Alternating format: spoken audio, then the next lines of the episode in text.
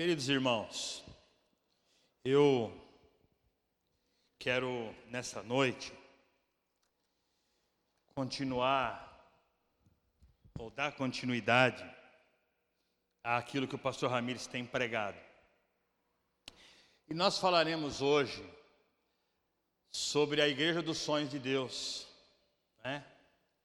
A Igreja dos Sonhos de Deus, eu vou pegar como base o texto de Mateus 16, verso 18, mas nós é, falaremos é, de muitas outras coisas a respeito da igreja e do povo de Deus aqui, tá bom? Antes, porém, eu quero pedir que você, nesse momento, responda algumas perguntas. Eu não quero perguntar como você está, é, no sentido dos problemas com a sua família, do seu filho, da sua filha, do seu emprego ou desemprego, da sua saúde ou da sua enfermidade, dos problemas que você tem mil na vida. Eu quero que você, eu quero perguntar como você está. O eu que responde, o eu que fala. Não quero que você pense nos problemas que você tem que não são seus. Eu não quero que você pense em outra coisa, eu quero que você pense em você.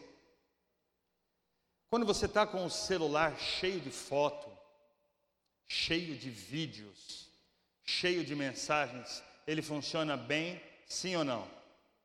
Não funciona. O que, que você tem que fazer? Deletar um monte de coisa. E aí ele volta a funcionar bem. Então quero pedir que nessa noite você delete. Esqueça todo mundo e pense só em você, como pessoa.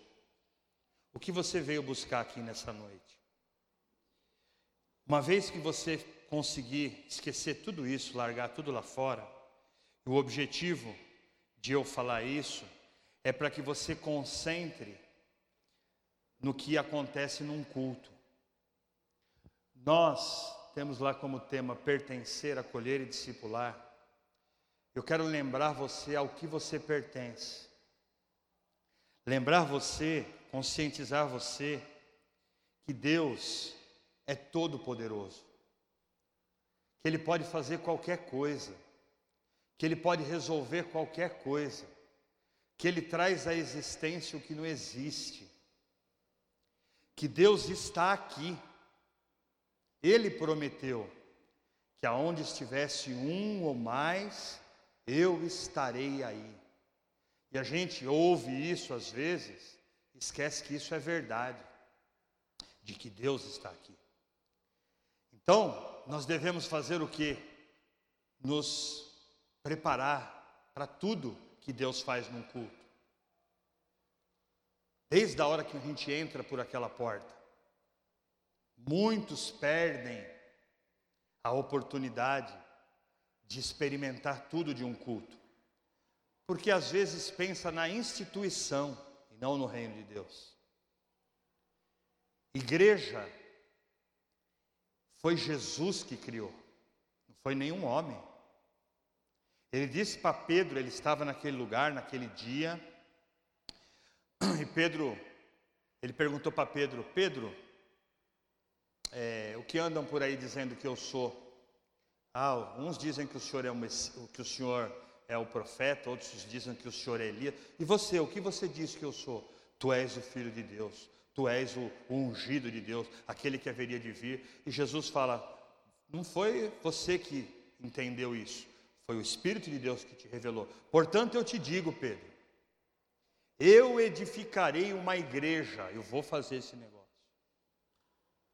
Tu és Pedro, e sobre essa rocha, ele apontando para ele, eu vou edificar uma igreja, e as portas do inferno não prevalecerão. E tudo que vocês ligarem na terra será ligado no céu. O que vocês não ligarem não será ligado. Então é a isso que nós pertencemos, ao reino de Deus. Jesus, ele vem na, como diz a Bíblia, se eu não me engano, em Gálatas, na plenitude do tempo, no momento exato, cumprir tudo que o Antigo Testamento falou e dar início a uma nova era, ao reino de Deus, e a, a, a isso que nós pertencemos. Uma vez que a gente está lembrando isso aqui, meus irmãos, é, olhando para 2020, para mim, para muitos aqui, já está muito claro que a janela do céu abriu. A janela do céu está aberta. Deus vai nos abençoar, já está nos abençoando. Ele nunca deixou de nos abençoar, mas é um tempo novo. E como nós podemos viver esse tempo novo, aonde desde desde a Rose, eu vou pegar o último aquele de vermelho lá, quem que está lá que eu não vejo? Alexandre, desde a Rose ao Alexandre, todos possam participar da obra que Deus vai fazer na nossa vida. Já tem fazendo, mas é um novo tempo. A única maneira é a gente voltar a pensar ou fazer o que sempre fizemos, mas enfatizando um retorno a alguns princípios bíblicos. Se nós formos um só, como a Bíblia ensina, se todo mundo estiver junto com aquilo que o pastor Ramires está fazendo e planejando nessa nova fase, uma fase que nós queremos encher esse lugar de fato, de fato, com muito trabalho, com muita união, com muita dedicação, olhando para a Bíblia. Então, qual é a igreja que Jesus sonhou quando ele disse isso para Pedro? Nós vamos ler alguns versos bíblicos. Eu vou citar apenas alguns, porque nós poderíamos passar aqui a noite inteira pegando base para esses cinco princípios, ou seis: adoração, proclamação da palavra de Deus, evangelismo, discipulado e ajuda aos necessitados. Está aqui, ó. Foi isso que Jesus ensinou. Nós precisamos lembrar, irmãos, que Jesus, Ele é nosso Salvador, mas Ele é nosso Senhor.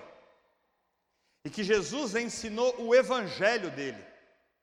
Então eu posso estar na igreja, eu posso ser salvo, eu posso ter Jesus como meu Senhor, mas eu não vivo o Evangelho que ele ensinou, que é adorar a Deus, que é proclamar a palavra de Deus, que é falar de Deus para as pessoas, que é treinar pessoas para falar de Deus e ajudar aquele que precisa, principalmente os da família da fé.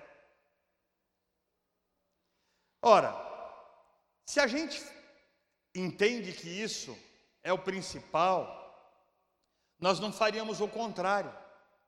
Porque vocês concordam comigo que a igreja, ela é um pronto-socorro, ela é um hospital, ela é um, um lugar de terapia, ela é lugar de salvação, ela é lugar de ensino, ela é lugar de paz. E nós, nós precisamos vir à igreja para pegar essas coisas. Então, se a igreja, se essa igreja, reino de Deus, materializada aqui através da sua vida, da minha vida, localizada na Avenida Mateu, Mateu Bey, Avenida Mateu Bey, número 1055, ela se materializa aqui. Então isso aqui tem que ser o mais importante da minha vida. Jesus não disse isso? Busquem o reino de Deus em que lugar? Em primeiro. A gente vai, faz as, todas as outras coisas na vida, esse é o tempo de hoje. Um tempo em que as pessoas mudam de igreja, vão de igreja para igreja, estão desigrejados, assistem programações e pregações pela internet, estão descomprometidas com Deus, com a Bíblia, com o evangelismo, com a adoração, com o discipulado, com tudo isso.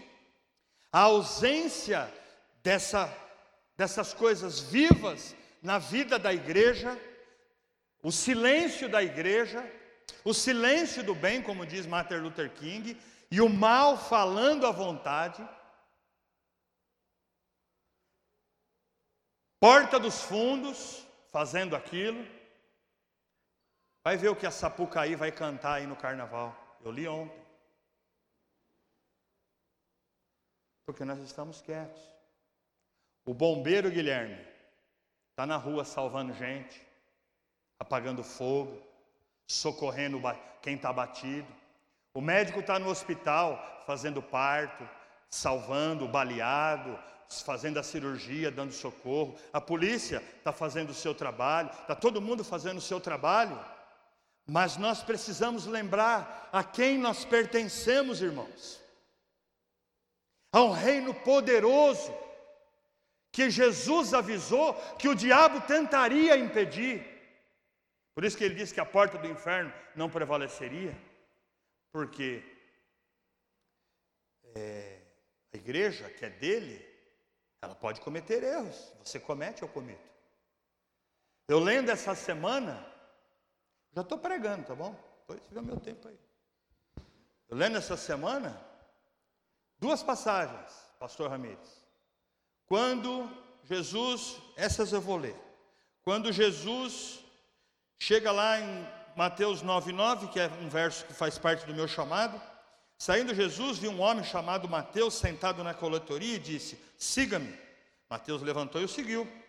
E aí, ele estando na casa dele, foi comer com ele, os discípulos, muitos publicano e pecador com ele. Vendo isso, quem que ficou. Está muito alto aí, se quiser abaixar um pouquinho, tá bom que eu falo alto? Porque com pecador, vendo isso, os fariseus perguntaram aos discípulos dele: por que, que ele come com publicano e pecador? Não entendi.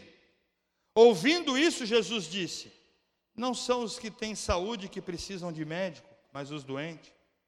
Vão aprender o que significa isso, desejo misericórdia e não sacrifício, pois eu não vim chamar justos, eu vim chamar pecadores ao arrependimento. Beleza. Talvez o fariseu pensou com ele: por que, que ele não chama eu também para comer? E aí vai lá em Lucas, capítulo 7, Jesus vai comer na casa de um fariseu, e não tem publicano e não tem pecador com ele. E o texto de capítulo 7, verso 36 diz: Convidado por um dos fariseus para jantar, foi à casa dele, reclinou à mesa, e ao saber que estava comendo na casa dele, o fariseu, na casa do fariseu, eu vou contar a história que é mais fácil. Eu já li, Conheço, você conhece também. Ele está lá na casa do fariseu comendo, quem que entra? Uma prostituta, uma pecadora, uma mulher de, de, de padrão moral baixo. E essa pecadora começa a chorar atrás do pé dele, nos pés dele, enxugar o com o cabelo os pés dele, toda triste, toda arrependida, e teve a coragem de entrar naquele lugar religioso, aonde ninguém entraria, ela entrou, porque lá só tá os fariseus. Quem são os fariseus, irmãos? Religiosos. Quem ouviu a pregação do pastor Ramires sobre as parábolas da dracma, da ovelha e do filho pródigo, quem ouviu, entendeu exatamente quem é um fariseu. Vai ver essa passagem de novo lá, para você entender quem é ele. E o fariseu fica indignado de ver Jesus deixando ela tocar nele. E pensa, se ele soubesse quem é essa mulher. E que tipo de mulher que ela é. Não deixaria ele nem encostar perto dele. Jesus, conhecendo o pensamento dela, dele, faz uma, uma pergunta: o, o fariseu, meu amigo, você ficou meio chateado que eu comi com os publicanos aquele dia? E hoje eu estou aqui na sua casa. Deixa eu te fazer uma pergunta. Tinha um patrão e dois senhores, ou dois senhores e um, um senhor e dois empregados, dois servos. Os dois deviam dinheiro para o senhor. Um devia 500 denários e o outro devia 50, mas nenhum dos dois tinha como pagar. E o Senhor perdoou os dois, o que devia 500 e o que devia 50. Quem você acha que se sentiu mais perdoado? E aí ele falou, lógico, que devia 500. Eu falei, exatamente, você falou certo, parabéns, acertou uma. Ó, eu entrei na sua casa, cara, você não lavou meu pé, você não me deu beijo, você me tratou como qualquer um. Ela não para de beijar meu pé, de enxugar suas lágrimas com o cabelo dela e tal, tal, tal. Portanto, eu te digo, e aí vem o ensino que eu quero trabalhar aqui. A quem muito se perdoa, muito se ama. Ela me amou muito, porque ela tem muita coisa para ser perdoada, não é isso? Não se trata da quantidade de pecado. Se trata de reconhecer: eu sou um pecador. Eu preciso de ajuda. Eu quero conversar com o Senhor com sinceridade. Às vezes, nós nos comportamos exatamente como fariseus. Exatamente. A igreja tem um plano. A igreja tem um sonho. A igreja está fazendo mudanças lindas. Mas o crente antigo, ou o crente que está morno, tira, o antigo, crente que não está enxergando. Ele se porta como um fariseu, ele não enxerga que nós somos exatamente como aquela mulher. Carecemos todos os dias de enxergar o que Jesus nos mostra. Todos os dias. Então nós precisamos voltar para a Bíblia. Irmãos, eu quando eu quando eu me converti logo no começo, eu não entendia por que, que o pastor pregava sobre problema. Porque eu estava tão feliz que eu não tinha mais problema. E ele falava de vários problemas, eu falava, nossa, eu nunca vou lá na frente, porque eu não tenho problema. Eu estava cheio, eu estava alegre, eu estava completo, eu não tinha mais problema nenhum. Mas depois veio os problemas, né? Deus, Ele deu uma vida para nós, nós pertencemos ao reino de Deus, e nós não devemos nos preocupar com essas coisas que eu perguntei no começo, em demasia. Todos os problemas que nós temos, Ele pode resolver. O desafio que Deus traz para nós nessa noite é fazer do reino dele o primeiro lugar. É você confiar que Ele pode cuidar de todas as coisas da sua vida, mas você vai crescer como crente, e não vai ser fariseu, e não é mais um pecador sem salvação, mas vai ser um crente maduro. Então nós precisamos de muita atividade. Então, quando a Bíblia fala de adoração, o que, ela espera de mim e de você? Salmo 95, Salmo 150, é, quando Isaías tem a experiência dele com os anjos, Deus espera, porque foi para isso que você foi criado para adoração, para se prostrar para Ele, para reconhecer que Ele é muito maior, que você precisa depender dEle, que eu preciso depender dEle, que Ele é que sustenta, é Ele que alimenta, é Ele que corrige, é Ele que te chamou e é Ele que te vai sustentar. Então eu quero adorar, então nós temos que voltar a adorar. Como que a gente adora olhando o celular? Eu estou pregando, o pastor está falando, está passando o hino e você está com o seu celular ligado, mexendo nele. Que culto você está prestando? Então nós temos que aprender, pastor. Nós temos que aprender a adorar, voltar à adoração. Ter o temor, quando colocar nossos pés lá dentro, naquele lugar, eu entrei no lugar que é o reino de Deus, e Deus vai falar nesse lugar, e se eu precisar de cura, Ele vai me dar, e se eu precisar de ajuda, Ele vai me ajudar, Ele vai cuidar do meu filho, Ele vai cuidar da minha mulher, eu vim aqui adorar, é isso que nós temos que fazer.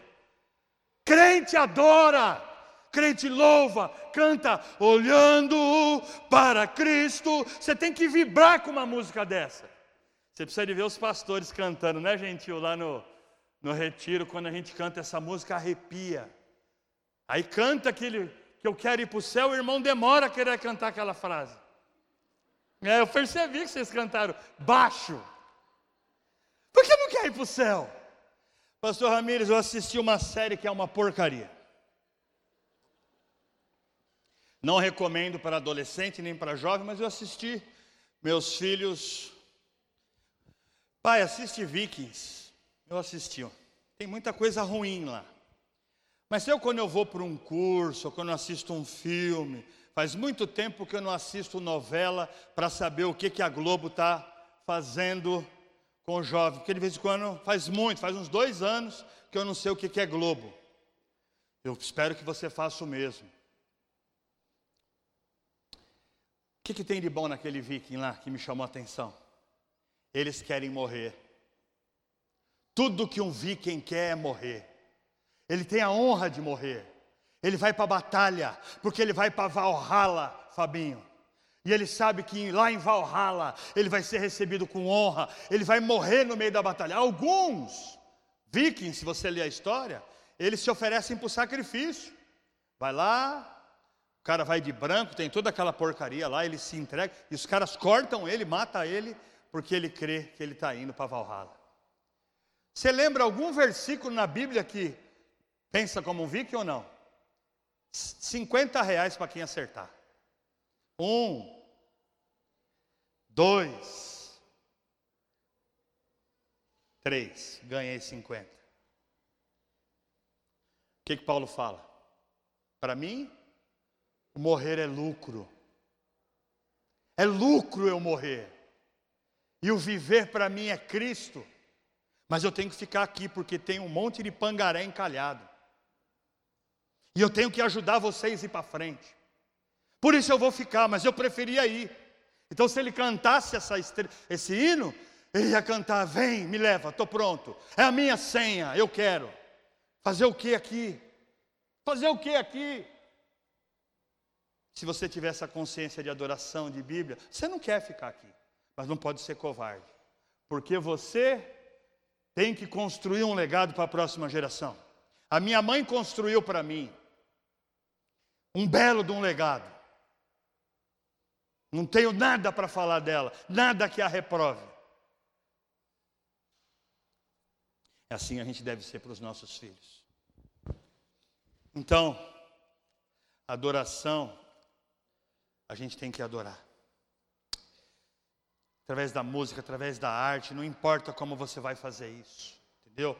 mas a igreja tem que vir para a igreja, não é para ficar mexendo em celular, para ficar com papo furado, para ficar falando de ministério, de oh, adoração. Vamos adorar, vamos adorar, porque vai vir anjo aqui, pastor, vai vir arcanjo, querubim, vai, já tem, que a gente não vê. Se você adorar a Deus, Deus, Israel foi liberto lá, deixa meu povo ir para quê? Para me adorar. Para isso você foi criado, não tem outra razão de ser. Em segundo lugar, para a proclamação da palavra. Engraçado, né? Olha, olha o tamanho do peso que tem isso. 1 Coríntios capítulo 1, verso 20, o apóstolo Paulo, falando nele, não, ele aqui de novo, ó. Deixa eu pôr meu óculos aqui. 1 Coríntios capítulo 1, verso 20 a 25, ele disse assim: ó, Onde está o sábio? Onde está o erudito? Onde está o questionador desta era? Acaso não tornou louca a sabedoria do mundo? Deus, né, não tornou louca? Visto que na sabedoria de Deus o mundo não o conheceu por meio da sua sabedoria. Ninguém vai, nenhum gnóstico, nenhum filósofo, nenhum religioso, nenhum ah, nenhum matemático quântico, nenhum, ninguém, qualquer ciência que existe, nunca vai conhecer a Deus pela sabedoria humana. É o que ele está falando aqui. Deus não fez isso. Essa foi a briga de João com os gnósticos, que, que o cara tinha um conhecimento, o espírito elevado, e tem essas coisas hoje também aí, em outras pessoas aí, religiões. Ele diz assim: Visto que na sabedoria de Deus o mundo não conheceu por meio da sua sabedoria, mas agradou a Deus salvar aqueles que creem por meio da loucura do quê? Da pregação. A proclamação da palavra de Deus. Ei, o Senhor Jesus reina. Ei, seu pecado vai te levar para o inferno. Ei, haverá um juízo final. Coloque a sua vida em dia, porque Deus vai pedir conta da sua vida. Está escrito, isso é pregação. Ninguém quer falar de pecado. Ninguém quer falar de pecado. Jesus vai descer no carnaval e aceitar todo mundo. É o que o mundo está falando porque eu não falo e você não fala. Não estou falando de não amar, de não aconselhar, de não aceitar, de tratar as pessoas, o drogado, o dependente químico, o homossexual, o transexual, o bissexual, seja o que ele for, ele tem que ser amado, ele tem que ser orientado, ele tem que ser amado, trazido para a igreja, ensinar a Bíblia para ele, para ele aprender a adorar, a servir a Deus e largar o pecado. Acabou. É isso aí. Não se trata de ser é, relativo, porque eles precisam, eu preciso, você precisa saber que a palavra de Deus ela é absoluta e aquilo que Ele fala vai se cumprir. E aqui que está escrito vai se cumprir, e não vai passar um tio da Bíblia, nada sem se cumprir. Nós pertencemos a isso, irmãos, ao reino de Deus. Você foi chamado das trevas para a maravilhosa luz, para proclamar a virtude daquele que te chamou das trevas para a sua maravilhosa luz. É isso que um crente tem que fazer. Eu falo com liberdade dos adolescentes que de quarta-feira. Eu não falo para humilhar, eu falo para provocar. Falo para eles, não é para trazer Bíblia de celular. Traz Bíblia de papel. Quando eu falo um capítulo, ó, eu conto uma história, eles não sabem. Eu, eu tiro 100 reais, pastor Ramiz, toda hora. Fala 100 pau se você souber qual que é a próxima palavra ou o próximo versículo. Sem Google. Quando eu mando eles abrir Bíblia, eles vão lá no índice, procurar o número da página. Seja sincero com você mesmo. Seja sincero com a sua vida cristã. E você que já fez radical, pior ainda. Você sabe ler a Bíblia? Você sabe procurar as coisas na Bíblia? Você sabe ensinar uma pessoa alguma coisa da Bíblia quando ele precisa? Você lê a Bíblia para o seu filho, com o seu marido, na sua casa. Como você pode não ler a palavra do seu Senhor? Como você pode, sabendo que muitos países as pessoas andam com folha, pedaço de folha, trocando folha, lendo um salmo duzentas vezes, e você tem Bíblia no celular, na casa, versão X, versão B, versão D, mas cheia de pó, e depois vai falar de outras religiões. Então o fariseu está lá na casa dele, por isso que eu estou usando a figura do fariseu. Porque o fariseu estava lá e ele não queria ouvir o que Jesus estava falando, pastor. Ele falou, cara, eu quero ser seu amigo. O que ela está fazendo aqui é que você não enxerga. Você deveria estar no outro pé. Você não está no pé. Você quer ficar na cadeira. Você precisa de mim igual ela. Mas você não enxerga. Então eu não venho para a escola dominical. Porque eu sou um fariseu. Fariseu não precisa de escola dominical, sabe tudo. Sabe tudo e não sabe nada. Então, a igreja que Jesus sonha é a igreja que proclama através do ensino, através da pregação, através do testemunho, através da história. E aqui tinha um monte de versos que eu poderia ler: 2 Timóteo 3, 16 e 17, 2 Pedro 1, 18 e 19, 1 Pedro 2, 9. E assim eu iria aqui com vocês, ó. Tudo com base para dizer: não, a igreja tem que proclamar, a igreja tem que ensinar, e os irmãos têm que querer aprender. Quem que tem que ganhar a alma, pastor? É o senhor? Não, ele não. Lê na sua casa Efésios 4, do 11 em diante. Agora não, presta atenção em mim. Lê lá quem que tem que é, preparar os santos para a obra. Ele comanda, a igreja obedece e a gente discipula, aprende, erra, fica nervoso. Você acha que quando eu subi aqui em cima para pregar, você acha que eu estava como?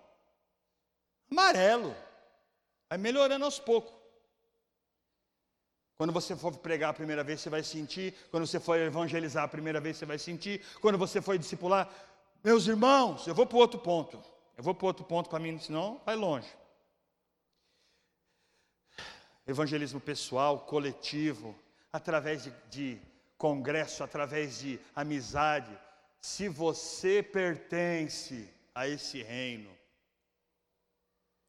se você quer desfrutar desse reino, se você quer viver as maravilhas que Deus tem para a sua vida, seja amigo de Deus, seja amigo, participe, essa igreja, qualquer igreja evangélica cristã que ensina essas coisas, quem está lá dentro, olha para essas cadeiras, eu sou culpado e você é culpado. Deus vai pedir conta. Tem base bíblica. Quer que eu leia? Vamos lá, eu vou ler. Eu sei de cor. Eu vou citar. 2 Coríntios, capítulo 5, no verso 10, está escrito assim, ó. Porque todos nós, está falando para a igreja, haveremos de comparecer ao tribunal de Cristo para receber, é o galardão, tanto o bem quanto mal que fizemos pelo meio do corpo. Tá certo, pastor? Bateu? É isso aí. Então vai chegar naquele dia, assim, vamos brincar um pouquinho, né? Ah, legal. Céu, chegou. Festa, anjo. Nossa, você está aqui, que legal. Tudo bonitinho, trombeta. E aí vai chegar a hora de Deixa eu pegar um nome aqui, irmão Antônio. Já baixou até a cabeça. Irmão Antônio, senta aqui, meu servo fiel. Um servo fiel. Eu tenho que terminar, porque lá não é juízo final para a igreja, lá é galardão. Mas ele vai julgar as obras, tanto as boas quanto as ruins. E qual que é o critério, Alex? Não tem como é o coração. Ele sabe a intenção que você fez, não é o que você fez, é como você fez. O que você sentiu, o que você desejou, por que, que você fez? Porque se não foi por ele, para ele e para ele, vai para o lixo o que você fez, é palha. Percebe a gravidade de você ficar fazendo as coisas religiosamente e não como um adorador? Então esse dia vai chegar. Terceiro, quarto e penúltimo já. Discipulado. Irmãos, o que significa ser um discípulo? A gente tem que voltar da onde aonde começou isso daí. O que significa quando Jesus chega para o discípulo dele lá, lê o livro de João, capítulo 6, capítulo 7, capítulo 8. Lê lá, lê João, lê a Bíblia, pelo amor de Deus. Lê a Bíblia. Ele fala assim, ó. Aquele que quiser ser meu discípulo, se você quiser, precisa me seguir. E aonde eu estiver, o meu servo estará. E o meu pai vai abençoar a vida dele. Está lá, em outras palavras. Então o discípulo, os doze discípulos, Jesus gastou três anos com eles, formando isso daqui, ó. Vocês pertencem ao reino, eu vou entregar a chave para vocês. João 17, Jesus orou, vou ler, faz parte importante dessa mensagem. Jesus orou exatamente assim, ó. Ele orou primeiro pelos discípulos, depois no verso 20 ele fala: Minha oração não é apenas por eles, eu rogo também por aqueles que crerão em mim por meio da mensagem deles. Depois eu vou fazer uma pergunta aqui. Para que todos sejam um.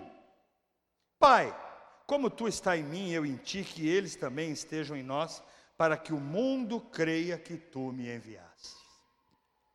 Então lá ele está dizendo assim: ó, vocês vão pregar e muitos vão crer, e eles precisam ser um.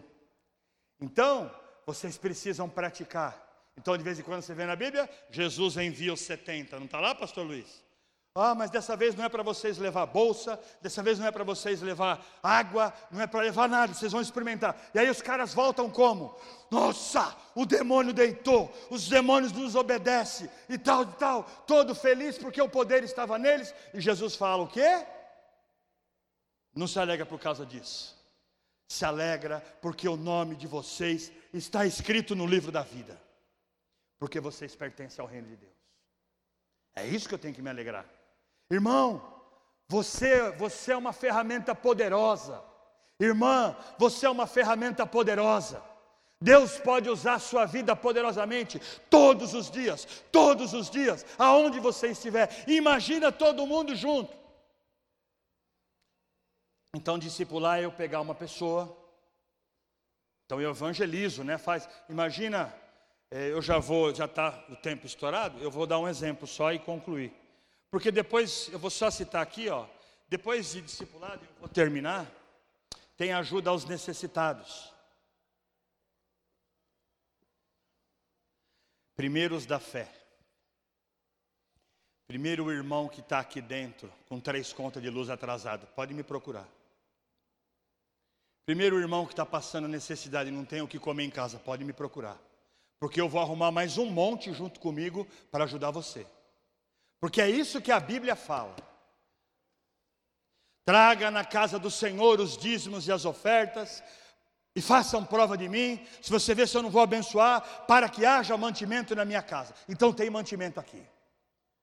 E Deus vai multiplicar e nós vamos dar. E Deus vai multiplicar e nós vamos dar. E nós vamos abençoar, vamos cuidar. Vamos buscar o pobre, a viúva, o órfão. Vamos evangelizar, discipular, trazer eles aqui para adorar. E nós vamos encher esse lugar, irmãos se você estiver junto. Se você estiver junto, a bênção de Deus vai estar com você também. Vou dar um exemplo final, vou finalizar. O que o pastor Ramires pregou em janeiro, eu vou concluir com a pregação dele. Cadê o Ronaldo, que, o perturbador de Israel? Não está aqui, não? Não? Me dá mais Cinco minutinhos, Ronaldo. Segura aí, povo, sobe aqui. Irmãos, abra o ouvido. Recebe essa palavra, uma orientação. Pastor Ramires pregou. Muda todo o sentido daquelas parábolas. Aquilo foi Deus quem falou. O filho pródigo. Não, filho pródigo não, deixa por último. A ovelha perdida, aquela ovelha perdida, que a gente canta, aquele hino que eu já não consigo cantar muito ele, mas eu canto porque também é verdade aquilo. Ele vai atrás da gente, ele pula muralha e tal, mas é muito mais profundo o que o texto está dizendo. Eu vou falar uma bobagem aqui. Se o pastor Ramires tivesse um tempo atrás, esse capítulo ia ter o nome dele lá. Porque é revelador. A, a, a, a ovelha perdida é o fariseu.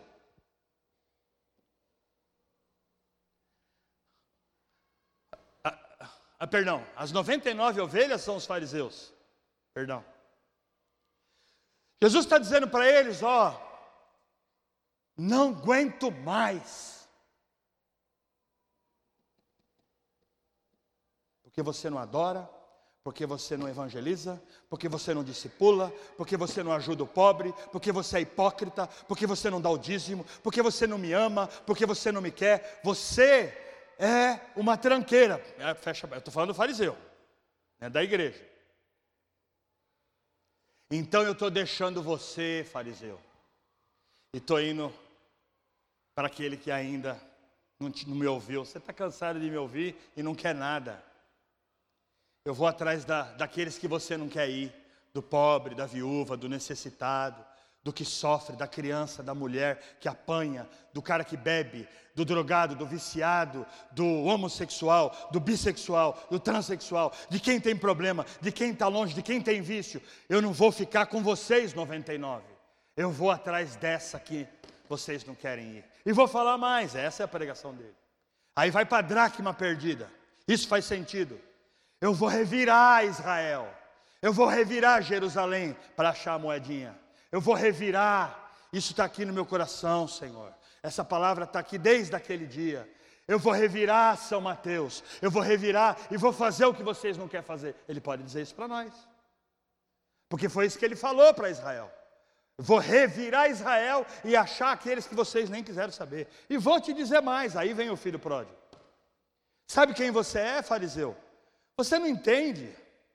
Você é esse filho chateado, mas o pai é o mesmo. Não, você não é o filho chateado, é o filho que foi embora. É o filho que foi embora. Você foi embora, você, mas eu continuo mesmo, amoroso, perdoador. Eu espero que você se conserte. Eu espero que você aceite o meu plano, que você viva o que eu te ensinei. É isso que ele pregou. Isso é para nós. Para nós. E depois ele pregou a outra mensagem. Estou finalizando. Galera, pode vir aqui que vai ficar bonito na foto. Ó.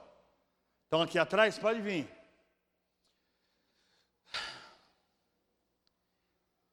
Então eu vou dar uma, uma palavra final. Nós temos na igreja um monte de ministério bênção um monte de ministério benção, que trabalham, que dão duro, que servem a Deus há muitos anos, que ajudam o ministério pastoral, que dá duro danado, que se projeta, que se planeja. O que o pastor pregou na última mensagem, quando ele falou de sair da caixinha, de ter mudança de cultura, uma palavra parecida com essa, uma mudança. Então imagina que bacana, vou dar só um exemplo. Porque as coisas têm que funcionar assim, ó. Ele é o pastor da igreja. Ele é a pessoa que Deus colocou aqui. E há muitos anos ele está ensinando, evangelizando, discipulando e batizando. Inclusive os filhos, batizou os meus, inclusive os netos. Está trabalhando. A vida inteira trabalhando. O pastor tem que mandar e a ovelha tem que obedecer. Ou você quer ser pastor? Então dá um exemplo, João. O pastor Ramires vai chegar aqui daqui uns dias. Eu falar o seguinte, igreja, meu exército. Nós vamos fazer uma campanha evangelística monstra. E toda a igreja vai trabalhar. Porque senão você não pertence. Como é que você vai acolher? Como é que você vai discipular se você não pertence? Se você faz parte desse reino, essa palavra é para você, é para mim, é são para vocês. Vamos evangelizar, ok, pastor. O pastor vai dar a voz de comando, os ministérios vão se reunir, só os líderes. E o pastor Ramires, que já preparou toda, todo o trabalho junto com a equipe dele, desse evangelismo, vai chegar para esses líderes de ministério vai dizer: mulheres, eu preciso de 15 mulheres e vocês vão fazer isso, isso, isso. Missão dada é missão cumprida. Homens, vocês vão fazer, eu preciso de 20. E o seu trabalho é fazer isso, isso, isso, isso, isso. Isso tem que ficar pronto assim, assim, assim. Faça como você quiser. Mas missão dada, cumprida. E assim todos os ministérios todos os ministérios, fazendo o que ele está comandando. A igreja inteira vai participar, porque ah, eu não estou em ministério não. Não, não, não, não, não, não, não, não, então você não pertence. Aí não adianta. Irmãos, reunião segunda-feira, não no domingo, porque domingo nós vamos adorar. Todo mundo da igreja, sem exceção de ninguém, 8 horas da noite, 9 horas da noite, não importa, 10 horas da noite, porque eu tenho uma palavra para dar e eu vou dar uma, um comando e nós vamos evangelizar. E nesse plano já vai ter o que nós vamos fazer com as pessoas que aceitarem Jesus. Quem vai discipular eu? O pastor Ramires, o pastor Luiz? Não. Quantos anos de igreja você tem? Você vai discipular. Você vai ter treinamento. Você vai servir, você vai aprender, você vai ver como é gostoso, e depois você vai pegar o seu amigo aqui. Tchá. Amém, irmãos? Essa é a igreja que Deus sonha. Todo mundo trabalhando, todo mundo envolvido. Eu preciso terminar, eu já terminei. Eu vou fazer um apelo. Baixa a cabeça aí, vamos orar.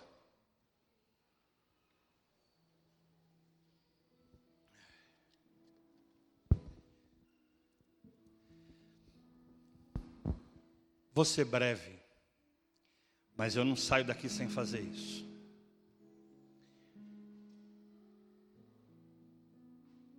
Jesus te ama.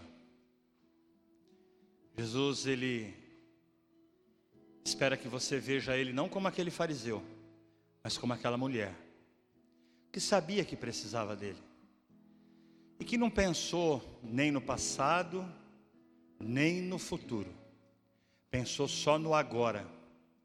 E naquele momento ela, contrita, com muita vontade de ter paz no coração, faz tudo aquilo com Jesus. E Jesus fala para ela: mulher, a tua fé te salvou. Vá em paz, porque agora você pertence ao meu reino. Foi isso que aconteceu com ela. É isso que está escrito lá. Eu quero dar essa oportunidade para você. Eu não sei como você entrou. Quando eu perguntei para você no começo como você está, era para eu chegar nesse final e falar com você como você está. Se você nunca entregou sua vida para Jesus, você que já entregou, não precisa entregar. Você já entregou. Mas nesse lugar aqui, ó, tão maravilhoso, onde a gente pode adorar, onde a gente pode proclamar a palavra de Deus. Deus está nesse lugar. Você gostaria de confiar a sua vida, todos os seus problemas, tudo que envolve a sua vida, na mão de alguém que pode todas as coisas. O nome dele é Jesus. E ele preparou essa noite para você, para você entrar nesse jantar e sentar à mesa com ele e sair daqui aliviado, perdoado, novo, renovado, renovada. Você gostaria de fazer isso? A igreja está de olho fechado. E é bom que cada um respeite a individualidade de cada um e feche os olhos e ora e fica em oração. Tem alguém levanta a mão bem alto para eu ver, que eu quero orar por você. Alguém quer entregar a vida para Jesus? Amém. Eu vi sua mãozinha. Eu vi sua mão levantada, duas mãos levantadas, eu vi. Três mãos levantadas, quatro. Entrega a sua vida para Jesus. Eu vi sua mão, pode abaixar. Deixa Jesus cuidar de cinco mãos abaixadas, levantadas. Pode abaixar. Eu vi você, bebê. Eu vi você. Parabéns, bebê. Você aceitou Jesus. Jesus te ama. Jesus te ama, minha irmã. Jesus te ama. Você mesmo. Jesus te ama. Se alegra. Dá risada. É isso aí. Jesus te ama. Que gostoso. Que alegria, que paz. Mais alguém? Ergue bem alto sua mão. Jesus quer cuidar dos seus problemas. Ok. E meu segundo apelo, essas pessoas que levantaram a mão, eu quero pedir que vocês se encontrem comigo no final do culto, ali à direita. A igreja continua em oração. Eu quero pedir para você, por favor, me dá a chance de eu começar a cuidar de você. Estou vendo sua mão, meu jovem. Glória a Deus. Procura eu no final do culto, eu vou te ajudar eu vou te evangelizar, eu vou te discipular, eu vou ajudar no que você precisar, a igreja vai te ajudar e nós vamos caminhar junto. É para isso que nós estamos aqui. E agora eu quero fazer o segundo e último apelo. Se você entendeu que reino de Deus é uma coisa de Jesus, que Ele te chamou e te aceitou, Ele te aceitou no reino dele. Você entrou pela porta da frente, mas tem muita coisa parada na sua vida, muita coisa parada. Você faz tempo que está só frequentando o culto. Você precisa de ajuda. Você precisa de ajuda. Você que quer se envolver com o reino de Deus, largar todas as coisas que te atrapalham, porque é o diabo quem te enfraquece, é o diabo quem te desanima, é o diabo quem diz para você que a igreja é uma instituição e você não enxerga o reino de Deus, embora seja uma instituição. Você que está parado, você que está desanimado, você que estava contra a igreja, você que de alguma forma está magoado, chateado, chateada, essa é a hora de nós sermos um um só, e fazermos essa obra dar tanto fruto, que nós vamos ter que construir uma galeria. Se você tiver nesse plano, se você está afim de viver essa aventura com Jesus, eu vou fazer uma coisa que a gente nunca fez aqui, ó. Eu vou pedir para todos que querem fazer parte dessa nova fase dessa igreja, vem aqui para frente. E nós vamos fazer uma oração de consagração, e nós vamos fazer uma oração de entrega de vida, e nós vamos falar para Deus com a nossa vinda aqui na frente: Senhor, eu estou disposto a te servir eu estou disposto a voltar a adorar, a proclamar a tua palavra, eu quero evangelizar, eu quero discipular, eu quero desfrutar das tuas bênçãos, eu quero ser próspero, eu quero ajudar as pessoas. Então, se essa é a sua oração, enquanto o grupo toca, levanta e vem para frente.